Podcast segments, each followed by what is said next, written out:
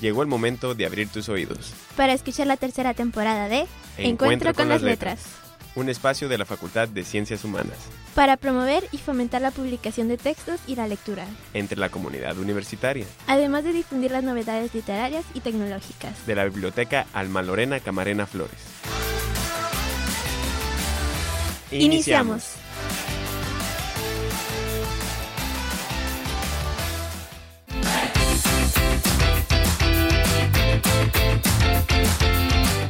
Hola, ¿qué tal? Qué gusto que nos estés escuchando en una nueva emisión de Encuentro con las Letras. Yo soy Alejandra Gracias Zaragoza y quiero darte la bienvenida a este podcast. En esta ocasión estoy acompañada en la conducción de este episodio por mi compañero Víctor Alfonso Loya Rodríguez. ¿Qué tal, Víctor? ¿Cómo estás? Hola, ¿qué tal Alejandra? Gracias a quienes nos escuchan en este proyecto en el que buscamos promover las publicaciones de la comunidad universitaria de la Facultad de Ciencias Humanas. Así es, textos de nuestros profesores, investigadores y estudiantes universitarios en formación con la idea de difundir ciencia y cultura a través de la literatura. En este nuevo episodio vamos a compartir con ustedes una charla con algunos de nuestros creadores literarios. Además te presentaremos música y hablaremos sobre el mundo de la lectura. Queremos estar en contacto contigo, saber qué piensas de este podcast. Para ello, ponemos a tu disposición nuestro correo electrónico encuentro con las letras gmail.com o por medio de mensaje a nuestra página de Facebook Taller de Radio FCH, a la que también puedes darle like y seguirnos. Conozcamos a nuestros autores.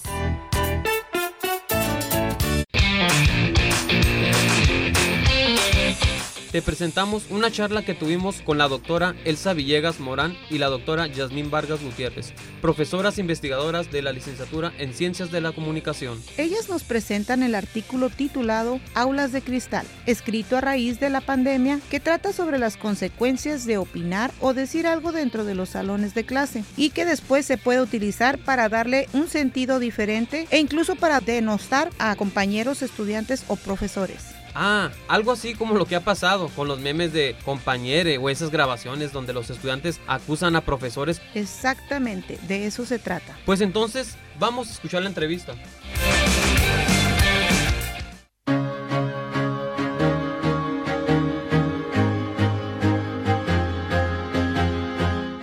En esta ocasión, en Encuentro con las Letras, tenemos a dos académicas de la Facultad de Ciencias Humanas. ¿Cuáles son sus nombres, su formación académica y en qué áreas se han desarrollado? Yasmín Vargas, soy licenciada en Ciencias de la Comunicación, con maestría en Comunicación, mención Comunicación Organizacional y doctorado en Proyectos. Las áreas en que he trabajado es comunicación organizacional. Soy Elsa Villegas, licenciada en comunicación, tengo maestría en comunicación con la mención en periodismo, doctora en comunicación social. Y el área que he trabajado ha sido principalmente auditoría de medios.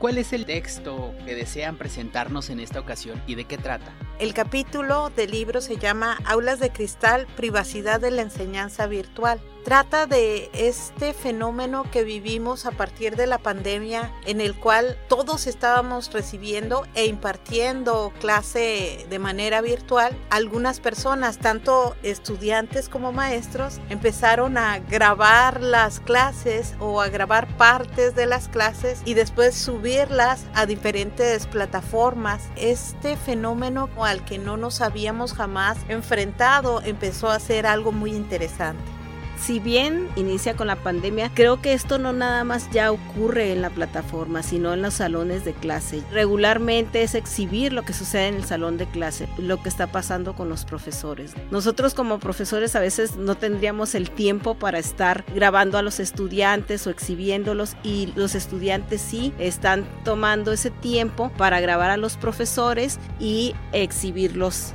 que cuando es una situación de denuncia por parte de los estudiantes por alguna situación específica que esté ocurriendo, me parece que está bien, pero hay ocasiones en que alguna toma de decisiones dentro del salón de clase puede verse afectada por este tipo de situaciones. ¿En qué momento deciden ustedes escribir este texto y qué les motivó a redactarlo? La idea de aulas de cristal nació a partir de una propuesta de María Montessori en el cual construyó salones de cristal con ventanas para que los padres de familia pudieran ver lo que hacían los estudiantes y los maestros. Esto de primera intención parece que es muy buena idea, pero lo que nosotros venimos viendo es que se rompe esta confianza que existe para lograr la comunicación grupal. Esto se convierte en un problema grave. Cuando ya el maestro no sabe qué decir, ya sea en la clase virtual o en la clase presencial, porque ya no existe esta confianza y también los estudiantes puede ser que perciban lo mismo. El maestro también puede andar contando, hacer anécdotas en sus propias plataformas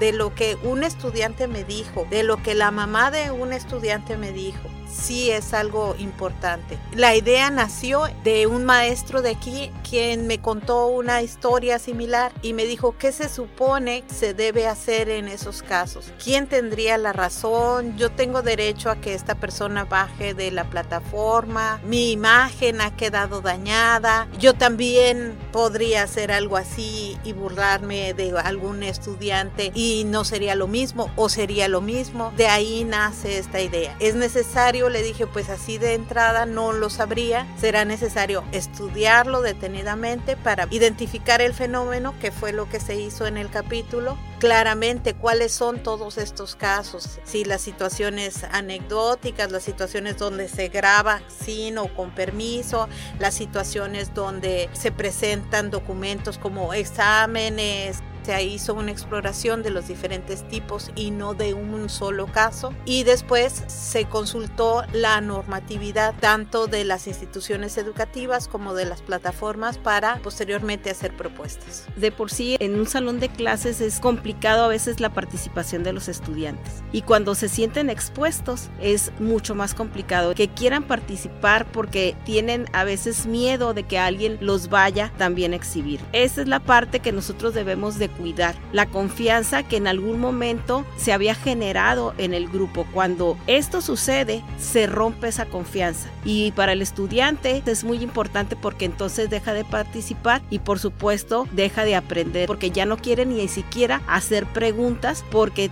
tiene miedo, porque sí les da un cierto temor de que los vayan a juzgar. Esta es la parte que nosotros como profesores debemos de tener cuidado dentro de las instituciones. Hay instituciones que ya han estado atendiendo esta parte que sería muy bueno que nosotros dentro de la misma universidad pudiéramos tener una especie de reglamentación para cuidar estos procesos, sobre todo cuando dañas la imagen de alguien más. ¿Cuáles fueron en su trayecto de investigación para la elaboración de este documento algunos obstáculos a los que se enfrentaron o algunos retos y cómo le hicieron para superarlos? Bueno, fue hacer este levantamiento de los casos porque no teníamos claro si íbamos a estudiar un caso específico o bien íbamos a hacer una búsqueda de casos. Y aunque nos decidimos por esta búsqueda de casos, realmente pensé, van a ser infinitos. ¿Cómo buscar los casos y después justificar cómo se buscaron los casos? Primero hacer la búsqueda, entonces definimos ciertas palabras o textos clave y con esos se encontraron 500 casos y a partir de eso se clasificaron los casos.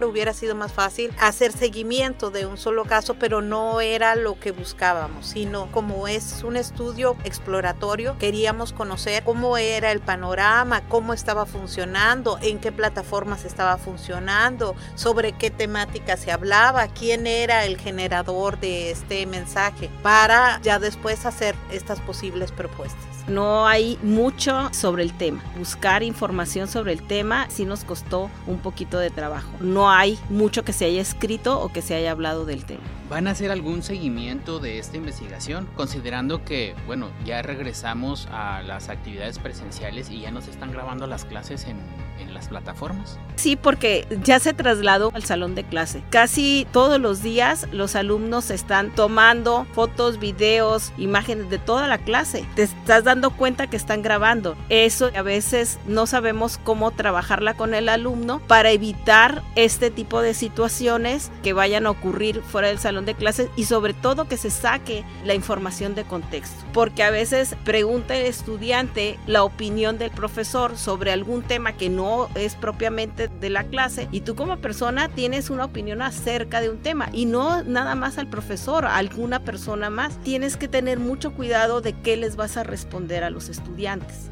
sobre todo porque son de otra generación, con otro tipo de formas de ver las cosas, con otras expectativas y a veces dices, no sé qué responder en función de lo que ellos esperan que tú les respondas. Hay una sensibilidad hacia cierto tipo de temáticas, te preguntan qué les respondo y sobre todo cuando estás en esa situación que en cualquier momento el estudiante te puede grabar y te puede hacer uso de eso y no nada más con uno como profesor, sino entre los mismos compañeros. Y entonces pierdes esa confianza o esa libertad que anteriormente podías tener. En otro momento, cuando no ocurría esto, tú le respondías lo que tú pensabas, estuviera el estudiante no de acuerdo, porque era parte de una pregunta que él te, te hacía, le decías tu opinión, pero ahorita en estos tiempos es muy complicado, se, se convierte en algo muy complejo.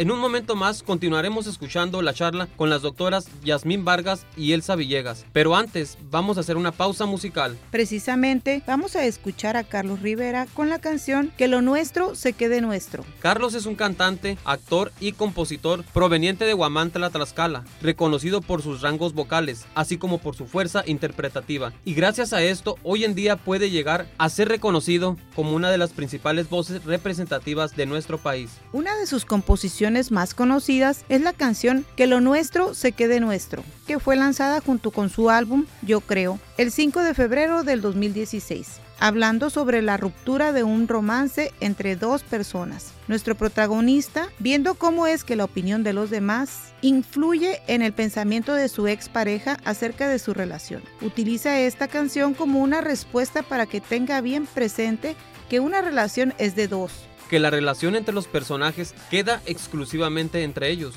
Sus vivencias juntos no tienen lugar dentro del ojo público, dando a relucir así la autenticidad de esta. Sí, algo así es lo que debiera pasar en los salones de clase, que lo que pasa en el salón de clase se quede allí, respetando el derecho a la confidencialidad, pero bueno, mejor vayamos a escuchar esta canción. Los dejamos con Carlos Rivera y la canción Que lo nuestro se quede nuestro.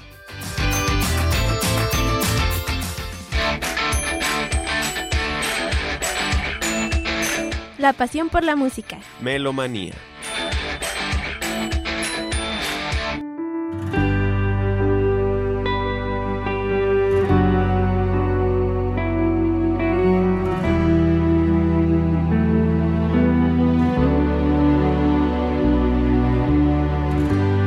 Solo tú y yo conocemos la historia, porque tú y yo la escribimos. Que nadie te venga a decir otra cosa. Porque aún existe la gente que odia a quien toca la gloria. Solo tú y yo aceptamos el viaje desde que nos conocimos. Que venga el mundo a juzgar el que ama a quien necesitaba. No tiene remedio de ser lo que nos esperaba. Respira lento, regresa el tiempo que yo de amarte no me arrepiento que vivimos fue tan sincero. Cuánto te quise, cuánto te quiero, cuánto te quiero. Y que se queda lo que construimos y lo que nos destruimos. Que venga aquel invisible valiente a borrar tu pasado. Que y quite el calor de los besos que daban mis labios. Que desdibuje en tus sábanas blancas los días y noches. Y pues vaya a comprarse una vida. Que lo nuestro se quede nuestro. Y yo de amarte no me arrepiento. Que vivimos sincero.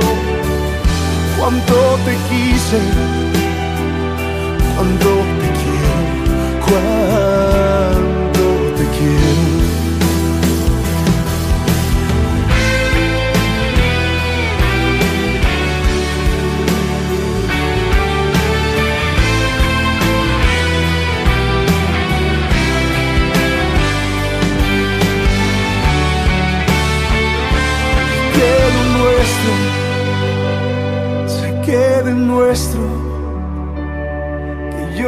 amarte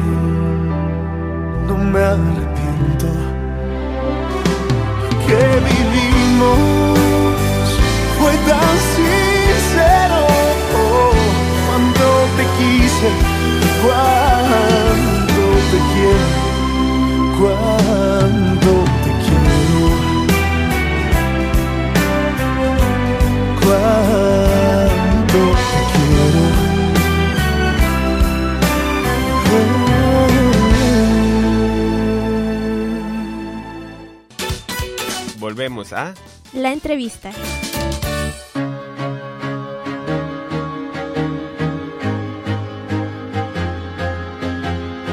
Hemos visto en redes sociales muchos casos en donde se denosta, en donde se burla de estudiantes, de profesores. ¿En UABC hay alguna reglamentación sobre este asunto? En las redes sociales sí existe, sí se hace un recuento dentro del capítulo de las normatividades en las diferentes plataformas, cuáles plataformas tienen una normatividad más rígida, cuál es una normatividad más amplia. Algunas es muy específico que si por alguna razón el video o la publicación tú consideras que te hace un daño, tú puedes inmediatamente solicitar que se baje. Entonces sí hay normatividades, las plataformas en general, ninguna en este momento o muy pocas no tienen normatividad, todas tienen normatividades más o menos rígidas sobre el caso. En la institución no encontramos información al respecto. Porque incluso podrían mandarse videos tomados en clase por WhatsApp y entonces se denosta al compañero o al profesor y cuál sería el proceder. Sí es bien importante porque entonces nos hace falta dentro de la institución esta normatividad porque yo no podría decir me agredió, me sentí mal, se hizo burla de mí, puesto que ninguna normatividad lo ha considerado hasta el momento y pensamos que sí debe haber una normatividad institucional que vaya en ese sentido. Doctoras, aulas de cristal, privacidad de la enseñanza virtual, ¿a qué público va dirigido? Se escribió para el quinto Congreso de Transdisciplinariedad. Específicamente asisten profesionales de la educación de diferentes áreas, por eso la transdisciplina, pero es específicamente para profesionales de la educación. Sin embargo, creo que debería ser leído por todo el mundo, por los estudiantes como por los profesionales de la educación. Es bien importante también que ellos se den cuenta, que todos nos demos cuenta que publicar algo en las redes sociales tiene consecuencias. En las partes finales del capítulo señala, algunas veces, aunque se baje de la plataforma este video o esta publicación, permanece en internet porque ya otras personas lo copiaron, porque se sube a otras plataformas. Entonces es muy difícil una vez que está arriba desaparecer un contenido. Es casi imposible desaparecerlo y por lo tanto sí deberíamos de ser más responsables antes de subirlo. Tenemos que tener mucho cuidado, saber qué consecuencias puede tener todo esto, a quién podemos dañar. Las personas interesadas en leer, en conocer este texto, ¿en dónde lo pueden conseguir? En octubre va a ser ya la presentación del libro, aparte entonces estará también en biblioteca disponible. Y para las, el auditorio que nos escucha en Spotify, que estuviera interesado en conocerlo, ¿lo van a subir a alguna plataforma? Creo que el capítulo no, no queda subido a ninguna plataforma. Deja ahí uno eh, su correo electrónico y entonces sí se puede contactar uno para solicitar una copia del capítulo, claro que sí. Yo con mucho gusto, evillegas.uabc.edu.mx. yasmin.uabc.edu.mx.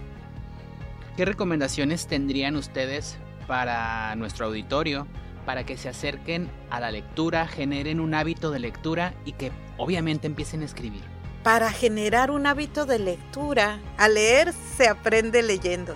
Empezar a leer temas que les interesen de manera personal, uno, dos, tres, cinco cuartillas, porque el problema no es nada más leer, sino que muchas veces me dicen, leo y me aburro, porque la velocidad de lectura que traen es muy lenta y la falta de vocabulario, puesto que es diferente el lenguaje escrito, algunas veces entorpece la lectura. Por lo tanto, mi recomendación es buscar temas que les interesen especialmente y empezar con lecturas cortas a escribir en el salón de clase porque ya no escriben, ya no traen cuadernos, no hacen esa conexión. En las generaciones anteriores teníamos, ¿no? De hacer el escrito y sobre el escrito mejorábamos muchas cosas porque hay una conexión entre lo que escribes y lo que vas aprendiendo con eso. Esa parte de la práctica de la escritura se ha perdido. El estudiante ya ahorita llega y toma fotos. Si tú tienes una presentación, toma fotos a la presentación o te dice, pásame la presentación. Y la verdad, las presentaciones tú las tienes para que sean un apoyo para ti poderles explicar a los estudiantes y ahora el estudiante quiere que tú le prestes la presentación, las lecturas a veces no las hacen y quiere que sobre el mismo material que tú presentaste sea el que les sirva para ellos estudiar. Por una parte, leer.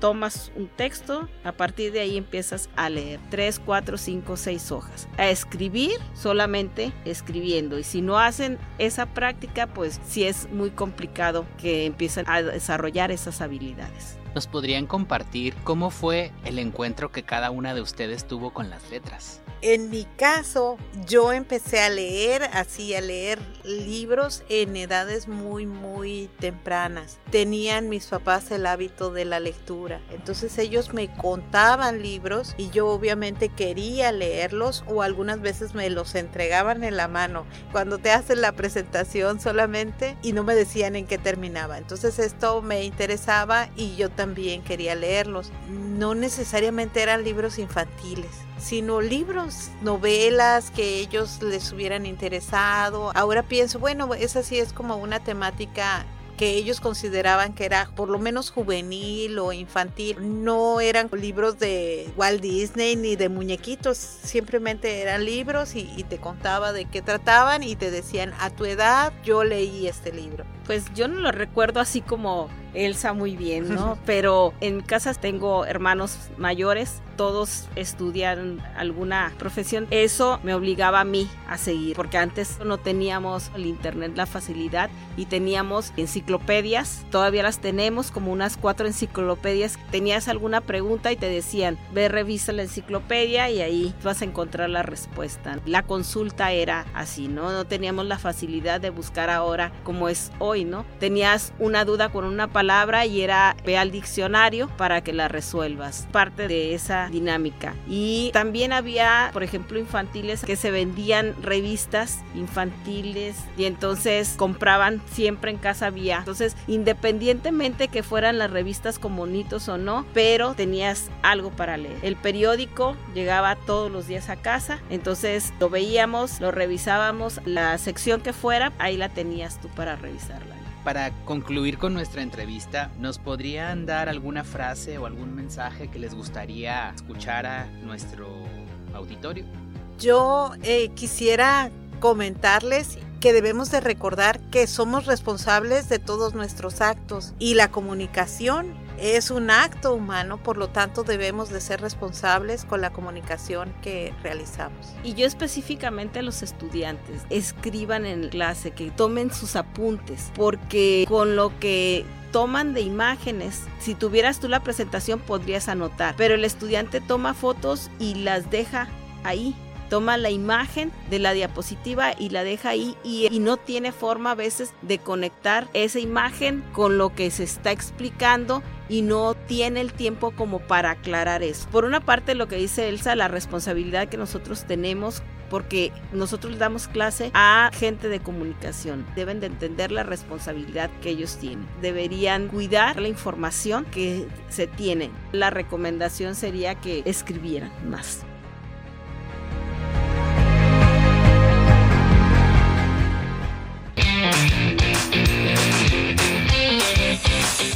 Te presentamos información sobre algunos recursos literarios, académicos y productos bibliográficos con los que cuenta nuestra biblioteca Alma Lorena Camarena Flores.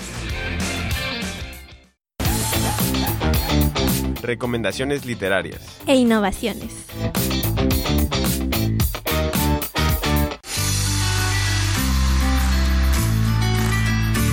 Esta semana hemos tenido muchas actividades. ¿No te parece, Víctor? Es cierto, Alex. Y entre tantas, me han pasado muchas ideas por la cabeza. A mí también. Y una de las cosas que hice fue explorar un poco nuestra base de datos sobre recursos legales. Oh, sí. Recuerdo que hay una base de datos en la página de bibliotecas UABC. ¿Y qué encontraste? Bueno, comencé a buscar información sobre la información. Ah, caray. ¿Cómo está eso? ¿Te has preguntado por qué se llama biblioteca donde no solamente hay libros, sino también videos, revistas, bases de datos y otros materiales? Sí, cuando entré a trabajar en biblioteca, investigué que en la antigüedad las primeras bibliotecas ni siquiera tenían los libros como los conocemos hoy en día, sino eran rollos, y con el paso del tiempo la información se pasó al formato de un libro como lo conocemos hoy. Exactamente, Víctor, es la información lo que no cambia sino el formato en el que se guarda. Por lo tanto, es lo que quise investigar en la base de datos legal que se llama Bilex. Y encontré que en el acceso a la información es tan importante que se toma en cuenta junto con la educación como la base para erradicar la violencia contra las mujeres. Entonces, esto nos deja a los bibliotecarios con una gran responsabilidad, ¿no crees? Es lo que sentí, Víctor. Es lo que sentí, Víctor pues los bibliotecarios y bibliotecarias somos quienes gestionan, organizan, preservan y promueven el acceso a la información en los diferentes formatos que existen, sean libros, manuales, libros electrónicos o podcasts. Luego me dio curiosidad por saber qué dice la ley sobre las bibliotecas y la información. Entonces encontré que en la Ley General de Bibliotecas el Congreso define el artículo número 2 a la biblioteca pública como aquella que presta servicios de consulta al público en general de forma gratuita y sin discriminación y que con base a los recursos de su disposición desarrolla otras actividades que incluyen el préstamo a domicilio o interbibliotecario fomento de lectura, formación cultural, educativa y de uso de tecnologías de la información y comunicación, además de orientación e información bibliográfica y documental que permitan a la población adquirir, transmitir, acrecentar y disfrutar de la información y el conocimiento. Ahora puedo entender nuestra frase que somos mucho más que libros quiero recomendarte un libro que creo que vale la pena revisar. La mayoría sabemos que la situación en Pakistán es conflictiva, aunque no tenemos claro qué es realmente lo que sucede.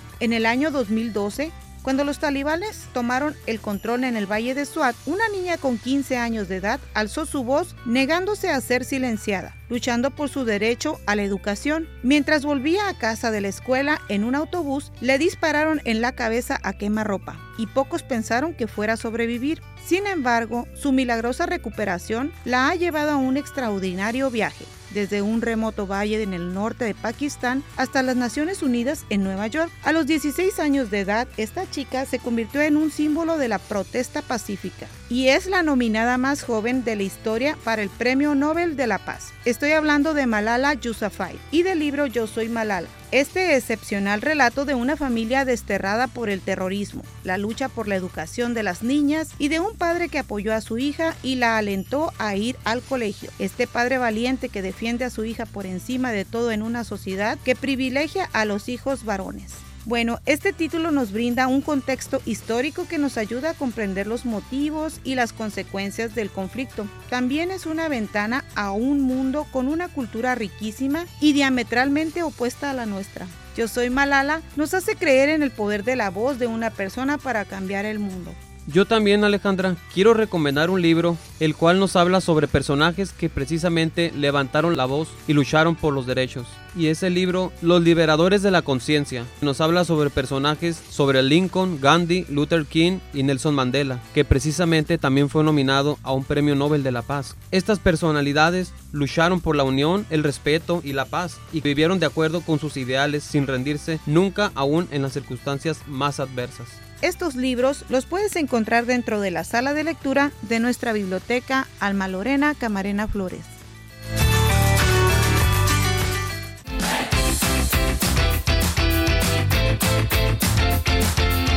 Lamentablemente, nuestra emisión de hoy ha llegado a su fin. Esperamos que te haya parecido interesante y que hayas disfrutado de este episodio tanto como nosotros lo disfrutamos preparándolo. Gracias Víctor por compartir la conducción de este episodio, pero sobre todo gracias a nuestro auditorio. Esperamos que sigan nuestro podcast a través de Spotify, donde podrás encontrar más charlas con autores, música y recomendaciones literarias. Y mientras ese momento llega, continúa conectado con la lectura hasta que tengamos un nuevo encuentro, con, las letras. Nosotros somos Alejandra Gracia Zaragoza y Víctor Alfonso Loya Rodríguez. Hasta, la, próxima. Esto ha sido una emisión más de Encuentro, con, las letras. Una producción de la Biblioteca Alma Lorena Camarena Flores. Y del Taller de Radio de la Facultad de Ciencias Humanas.